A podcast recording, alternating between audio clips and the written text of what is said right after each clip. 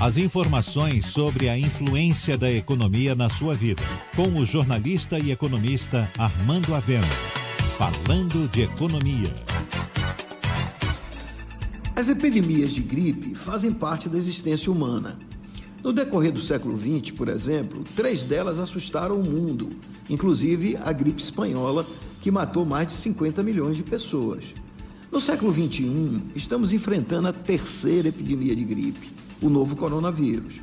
Mas o homem, ao longo do tempo, aprendeu a dominar os surtos epidêmicos com uma série de técnicas, como a quarentena, que impede sua disseminação.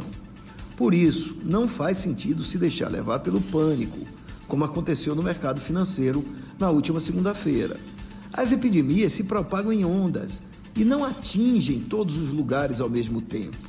Além disso, após determinado período, elas se estabilizam e começam a recuar.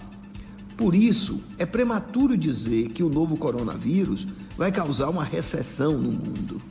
A China, por exemplo, já atingiu o ponto de estabilização, ou seja, o momento em que, após atingir o auge, o número proporcional de infectados começa a declinar rapidamente.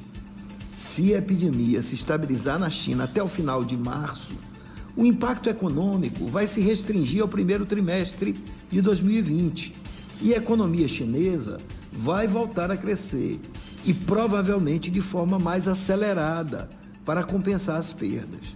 Claro que enquanto declina na China, estará em franco crescimento na Europa, mas passado o auge do surto, a economia se recompõe e com mais dinamismo.